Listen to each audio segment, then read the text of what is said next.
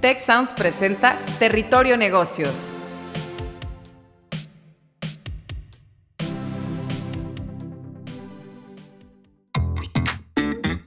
Ahora entramos a Territorio Negocios. Un espacio de diálogo y reflexión sobre las nuevas tendencias y transformaciones de los negocios en México, América Latina y el mundo. Yo soy Alicia Galindo. Yo soy Jaime Martínez y te damos la bienvenida al podcast de EGADE Business School y la Escuela de Negocios del Tecnológico de Monterrey. Bienvenidas y bienvenidos a un episodio más de Territorio Negocios. Además de escucharnos, queremos invitarte a unirte a la conversación con el hashtag Territorio Negocios a través de la red social de tu preferencia. En este episodio tenemos la participación de Fabiola Vázquez, profesora de Mercadotecnia y Ciencia de Datos en EGADE Business School, sede Ciudad de México, y nos acompaña también Sergio Hernández, director general de Seal Dunn and Bradstreet. Bienvenidos Fabiola y Sergio. Hola, ¿qué tal Carla? Un gusto estar contigo y un gusto saludar a tu auditorio. Es un, es un gran gusto estar aquí. Hola, ¿qué tal eh, Carlita? Y muchas gracias Territorio Negocios. Muy agradecida por la invitación. Ser data driven forma parte de la agenda estratégica de las compañías y hacer esta declaración y compromiso con los órganos de gobierno, con los comités y la alta dirección es prácticamente un deber de liderazgo visionario hacia una transformación digital. Sin embargo, ejecutarla presenta vicitudes diversas, entre las que destaca el talento analítico requerido para proveer de información relevante a la compañía para la toma de decisiones. ¿Cómo aprovechar entonces la analítica de datos para crecer en 2022? Bien, antes de entrar a las tendencias, voy a platicarte muy, muy brevemente quién es Cial Don Bradstreet, para darle un poquito de contexto a mi, a mi respuesta. Eh, Cial Don Bradstreet es la empresa líder en América Latina en la proveeduría de datos empresariales y herramientas analíticas para toma de decisiones sobre riesgo contraparte. Y eso en español, ¿qué quiere decir? Es, eh, nuestros clientes son empresas de todos tamaños e industrias que están buscando a través del, uso de datos e información que nosotros les entregamos, eh, tomar decisiones como de crédito, de proveeduría o de compliance con respecto a sus contrapartes, o bien empresas eh, generalmente pequeñas y medianas que están buscando ponerse en el radar, poderse en el ecosistema, eh, ser conocidas, tener acceso a crédito, tener acceso a nuevos clientes, etc. Eh, en, entrando a tu, a tu pregunta sobre, sobre tendencias, eh, yo creo que hay dos o tres tendencias que, que, vienen ya desde hace mucho tiempo y hay dos en particular en nuestro giro de negocio, que es datos e información, business to business, eh, que se han exacerbado totalmente desde los tiempos de la pandemia. A lo que me refiero con las tendencias generales, eh, yo creo que la, primera gran tendencia es la disponibilidad tecnológica. Eh, a lo largo de los últimos años, la tecnología en general se ha vuelto más accesible para todos. ha tenido un crecimiento exponencial y también ha bajado sus costos. Y entonces eso ha permitido la digitalización de todo tipo de negocios y de todo tipo de procesos de, negocio. Eh, la segunda gran tendencia general es, eh, alguien dijo, creo que fue Yuval Noah Harari, que es un gran pensador y autor de, varios libros, eh, los datos van a ser el petróleo del, siglo XXI. Este, a medida que la tecnología permite el acopio, manejo y análisis de datos en forma masiva, en formas que hace solo algunos años hubiera sido impensable, pues eso también eh, crea la, eh, la, generación de negocios en modelos disruptivos que dependen de esos, de esos datos. ¿no? Ahora, las dos tendencias más específicas que creo que han acelerado esto a raíz de la pandemia, al menos en nuestra experiencia, en nuestro giro de negocio en Seattle and Bradstreet, eh, son dos. Una, las medidas de distanciamiento social, etcétera, generadas por la pandemia, han acelerado lo que ya venía en marcha, que es adopción digital en todo tipo de procesos de negocio, en modelos colaborativos, en modelos de decisión, etcétera, no pudiendo estar la gente en contacto como estaba hace un par de años. Y la segunda, igualmente importante, una altísima volatilidad. Eh, no hay empresa en México y yo creo que en la mayor parte de los países del mundo que hoy no esté preocupada por su crecimiento, que no les preocupe si sus clientes van a sobrevivir o no, si van a seguir o no. Este, y lo mismo del lado de sus proveedores. Eh, ha habido disrupción, continúa la disrupción de cadena de proveedores, han desaparecido muchos. Eh, y entonces, este tema de volatilidad hace que las empresas en todos giros necesiten información y datos mucho más confiables, más frecuentes, más accesibles para tomar decisiones de forma más rápida. Sobre todo, digo, el, tema de la disponibilidad eh, tecnológica, yo creo que sí coincido contigo, o sea, ha tenido un crecimiento exponencial y creo que, o sea, a lo mejor ya esto de la pandemia probablemente todavía lo aceleró pues más, ¿no? O sea, acrecentó el ritmo, vamos a llamarle así. Y Fabiola, en, este punto yo quisiera, si, tú nos puedes platicar eh, desde tu perspectiva, cómo es que las empresas eh, pueden asegurar que sus colaboradores cuenten con las habilidades, inclusive con las herramientas necesarias para sacar el mayor provecho posible de una estrategia de negocios. Claro, con mucho gusto les comparto. Para poder asegurar que los colaboradores cuenten con estas habilidades, eh, primero hay que desarrollar una estrategia. Y en esta estrategia, eh, diversos autores plantean algunas aristas entre, entre las cuales está eh, la automatización, en una arista, la segunda arista, la tecnología que sustenta toda la automatización de, todos los insights, el tercero, el insight como tal o los análisis que se desarrollan, pero más, más importante aún, la cultura de datos dentro de la compañía.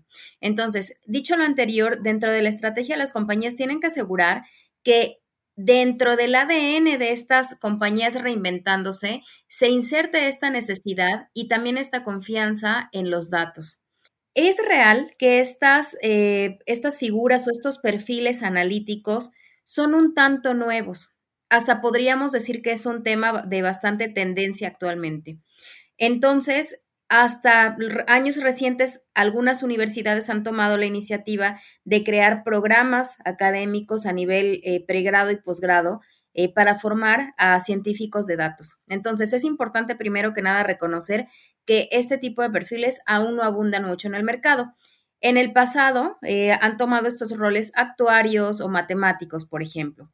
Entonces, una vez que reconocemos que hay escasez de este tipo de talentos en el mercado, hay que o bien desarrollar al talento interno y aquellos que tienen un perfil más matemático, más analítico, eh, moverlos hacia estas posiciones de análisis de datos o bien incorporar talento joven. Por otro lado, también es muy importante mencionar que eh, las herramientas, y eso es algo que me ha tocado pues eh, vivir, ¿no? O que viví en mis tiempos de consultora y de y liderando proyectos, es que a veces piensan que la tecnología es la panacea y no hay nada más lejano que ello.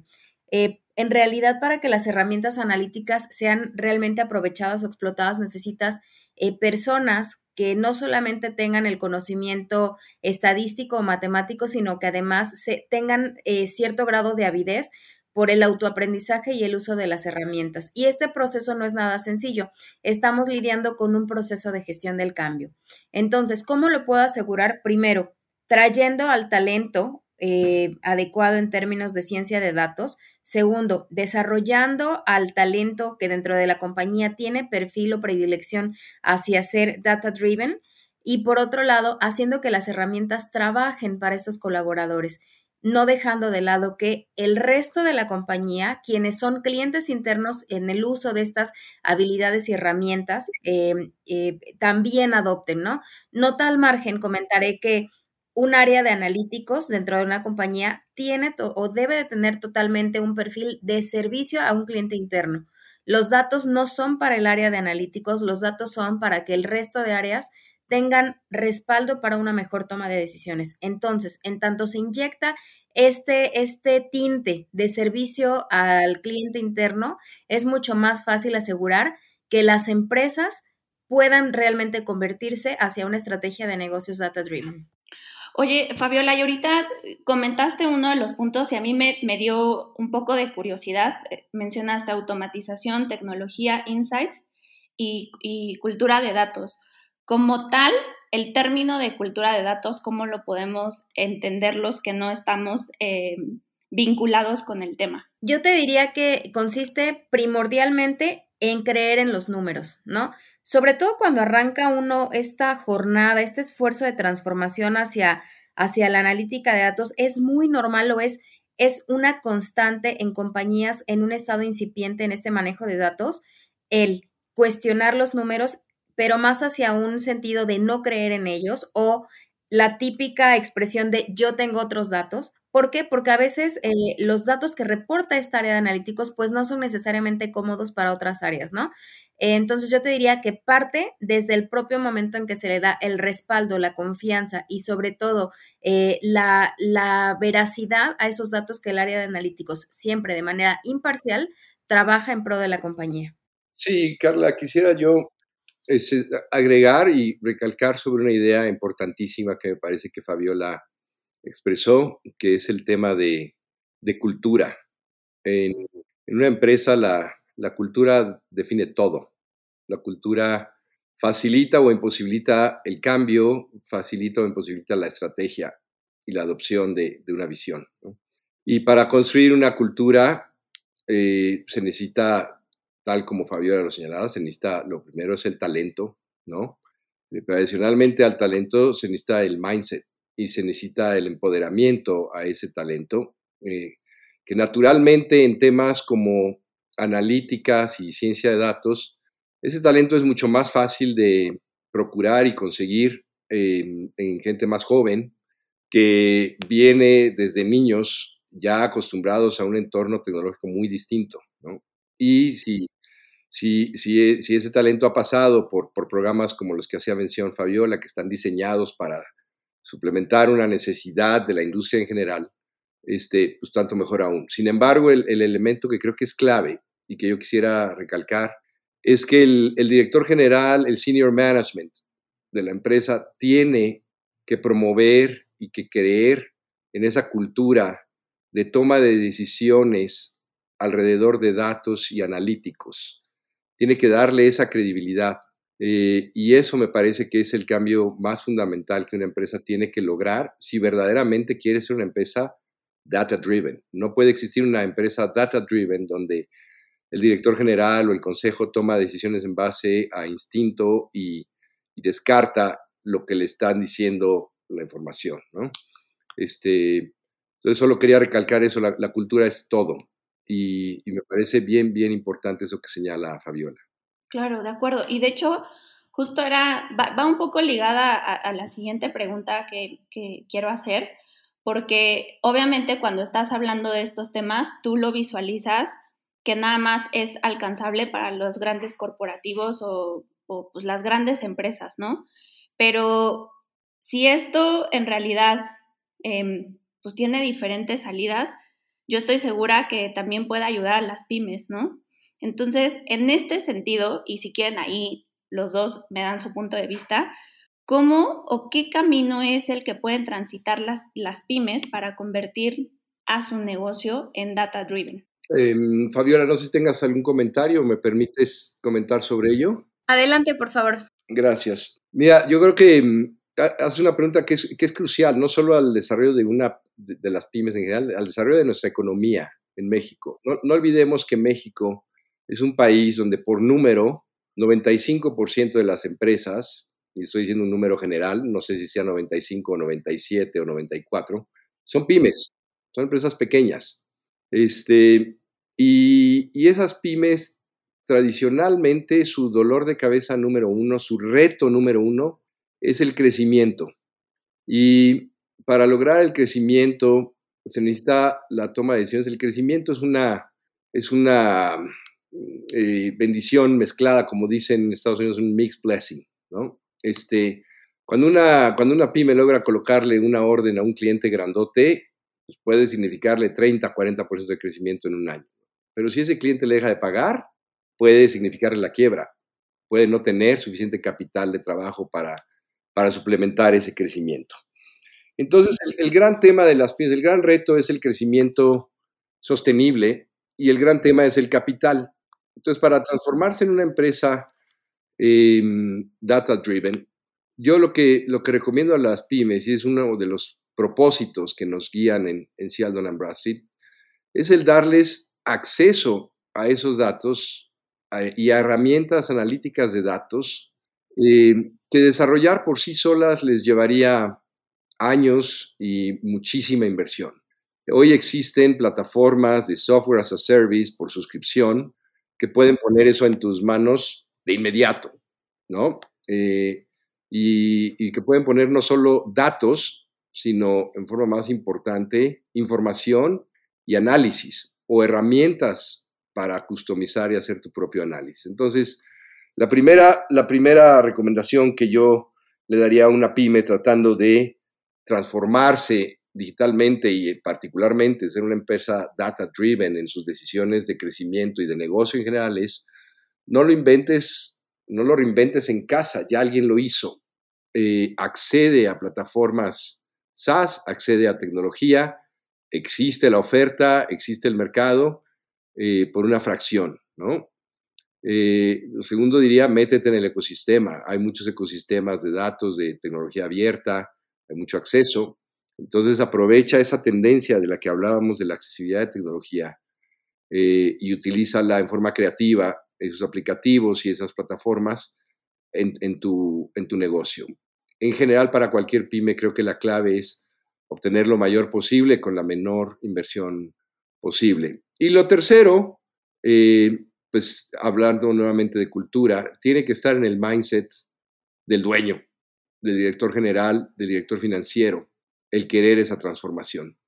Eso, sería mi punto de vista. Adelante, este, Fabiola, por favor, si quieres agregar. Con gusto.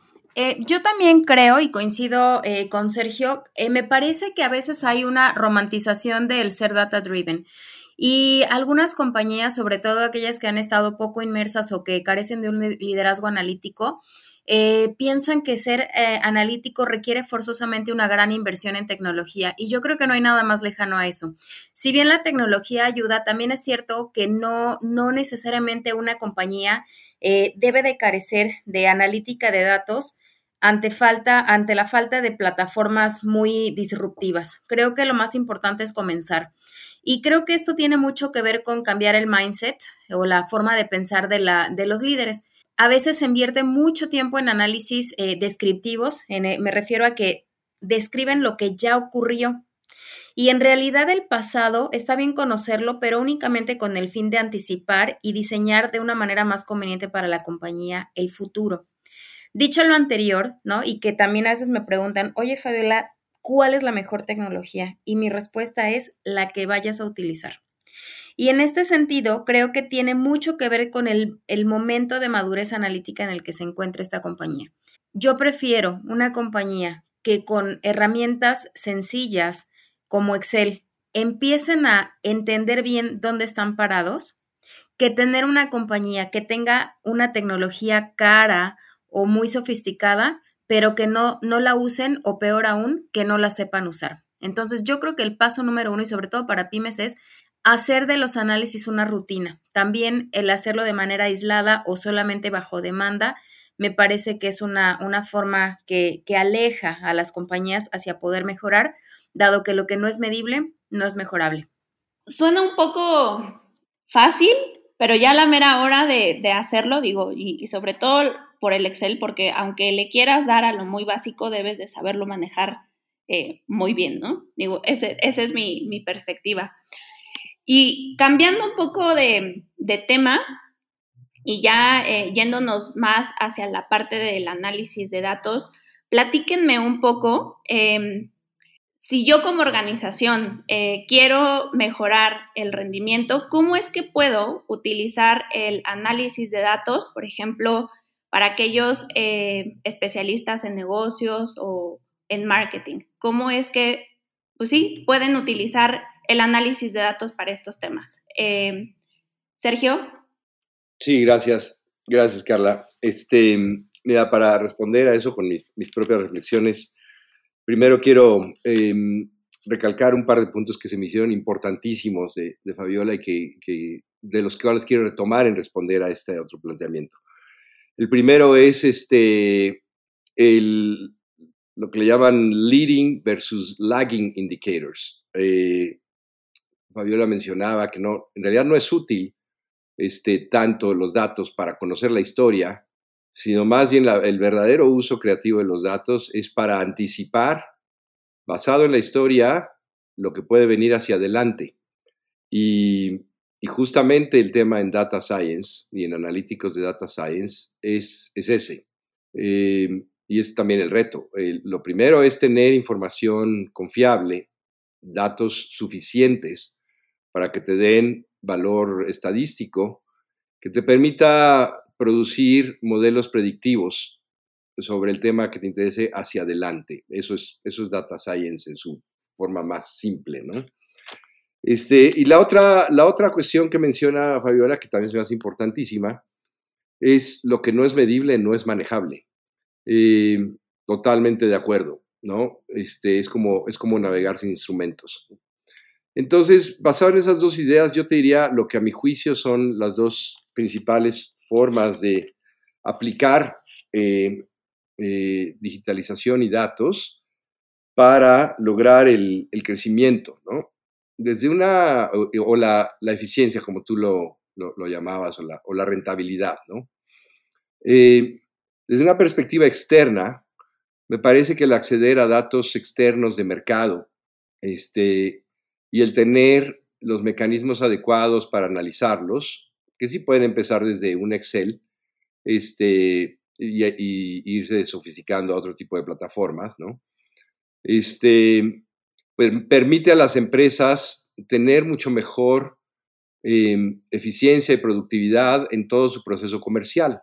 Ejemplo, en, un, en una empresa, en un negocio business to business, el tener datos de mercado tener listados de empresas por industrias, niveles de ventas, este, giro industrial, nivel, número de empleados, cosas de ese tipo, les puede permitir analizar, segmentar el mercado, este, ver patrones en común eh, que tienen empresas que han sido buenos clientes de sus productos eh, y enfocar mucho mejor sus esfuerzos comerciales.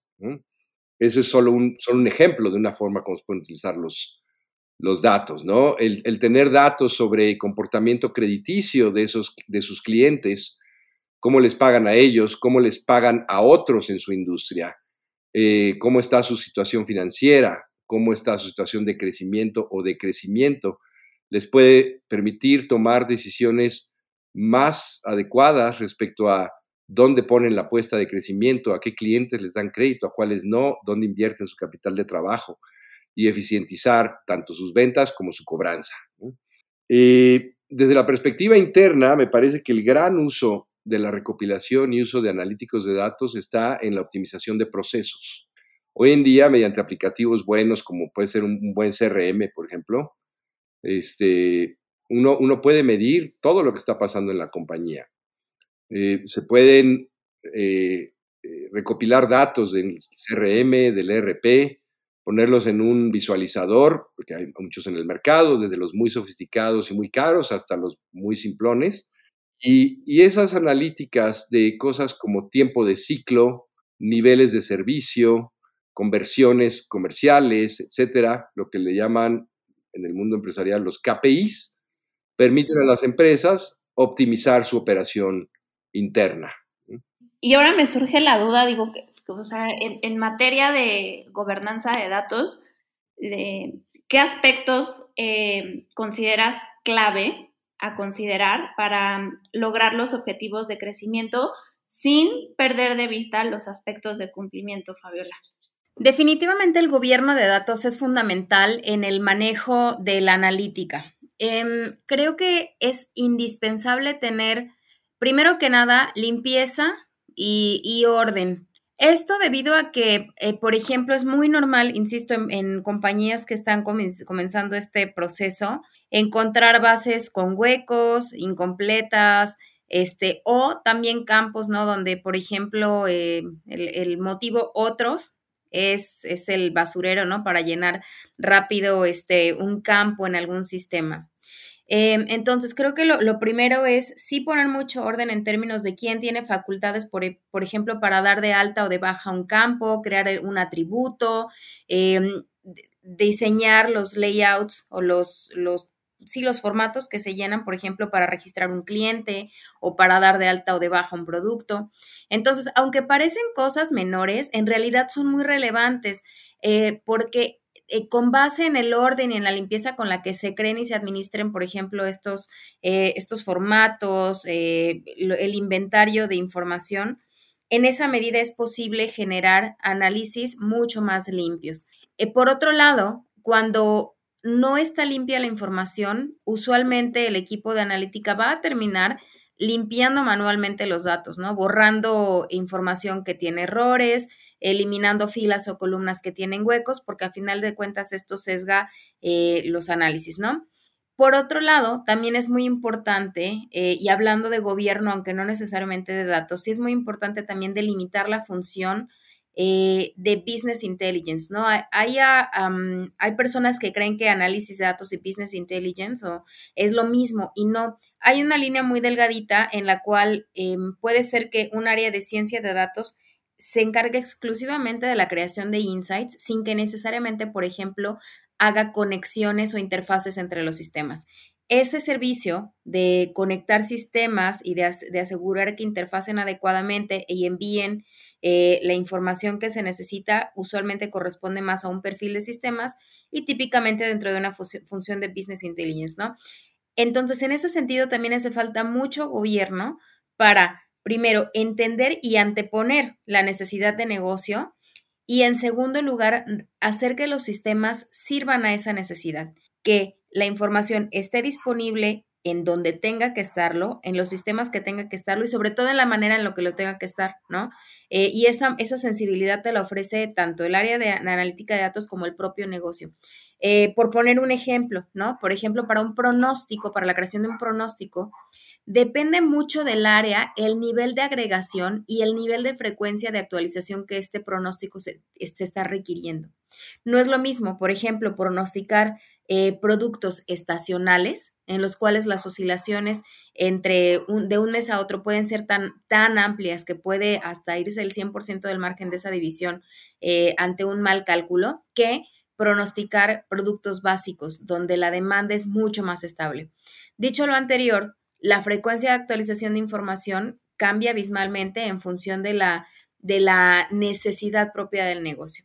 Finalmente, yo también pondría sobre la mesa el no hacer parálisis por análisis o no burocratizar los procesos. A veces, eh, y con base en mi experiencia, a veces me ha tocado invertir mucho más tiempo explicando justificando el por qué tengo que, que necesito el acceso a un dato que el propio análisis o la realización del propio análisis. Entonces, mi, recomendación final para las empresas es que también eh, flexibilicen sus procesos, ¿no? No sin caer a un extremo laxo, pero tampoco burocratizándolos porque a veces eh, pues es necesario para poder ofrecer respuestas no solamente útiles, sino además ágiles al negocio. Tomen en cuenta que la competencia no los va a estar esperando. Ese sería mi comentario. Muy bien, pues la verdad es que no cabe duda que los datos cada vez toman más relevancia y se han transformado en un elemento clave para orientar la toma de decisiones e inclusive como lo comentamos en nuestra charla de hoy, la planificación estratégica. Hoy aprendimos que la Big Data permite a las organizaciones tener una idea más certera de su negocio y que mejora la capacidad para aprovechar oportunidades, anticipar tendencias, incluso problemas, ¿no? Y creo que también eh, algo que, fue muy, muy importante aprender en esta sesión es que la cultura data-driven va mucho más allá de una estrategia que se concentra simplemente en la recolección de datos de una empresa. Eh, como bien lo, lo dijeron Sergio y Fabiola, es una mentalidad que exige que los colaboradores de una organización vean el verdadero valor que tiene la información creada a partir de los datos. Eh, Sergio Fabiola, muchísimas gracias por acompañarnos en este episodio de Territorio Negocios. De verdad fue un placer tenerlos aquí con nosotros. Un gran gusto, Carla. Muchas gracias nuevamente por, la invitación. y gracias a tu auditorio. Eh, un gran gusto conocerte. Igualmente, Fabiola, un gusto compartir aquí contigo en este podcast. Muchas gracias, Sergio. Igual un gusto compartir el foro. Muchas gracias, Carla, por la invitación y de Business School. Y por supuesto, muchas gracias a la audiencia de Territorio Negocios. Gracias a todos y nos escuchamos en el siguiente episodio de Territorio Negocios. Hasta pronto. Si quieres conocer más sobre los sucesos de la actualidad política, te invitamos a escuchar Con su permiso. Estamos ante la batalla de política económica más importante de este sexenio. El podcast en el que nuestros expertos hablan sobre los temas más actuales de la agenda pública en México y en el mundo. Escúchalo en Spotify, Apple Podcast y Google Podcast. Productor ejecutivo de Tech Sounds, Miguel Mejía. Asistente de producción, María Monroy Productores de Territorio Negocios, Carla Díaz, Diana Velázquez, Sonia López, José Ángel de la Paz y Santiago Velázquez. Diseño, Victoria Segura, Daniela Solís, Lisette Rodarte y Regina González. Postproducción, Max Pérez, Marcelo Segura y Sergio Chávez. Los invitamos a escuchar el siguiente episodio de Territorio Negocios y el resto de los programas de Tech Sounds en Spotify, Apple Podcast, Google Podcast, y en tech.mx diagonal tech-medio sounds.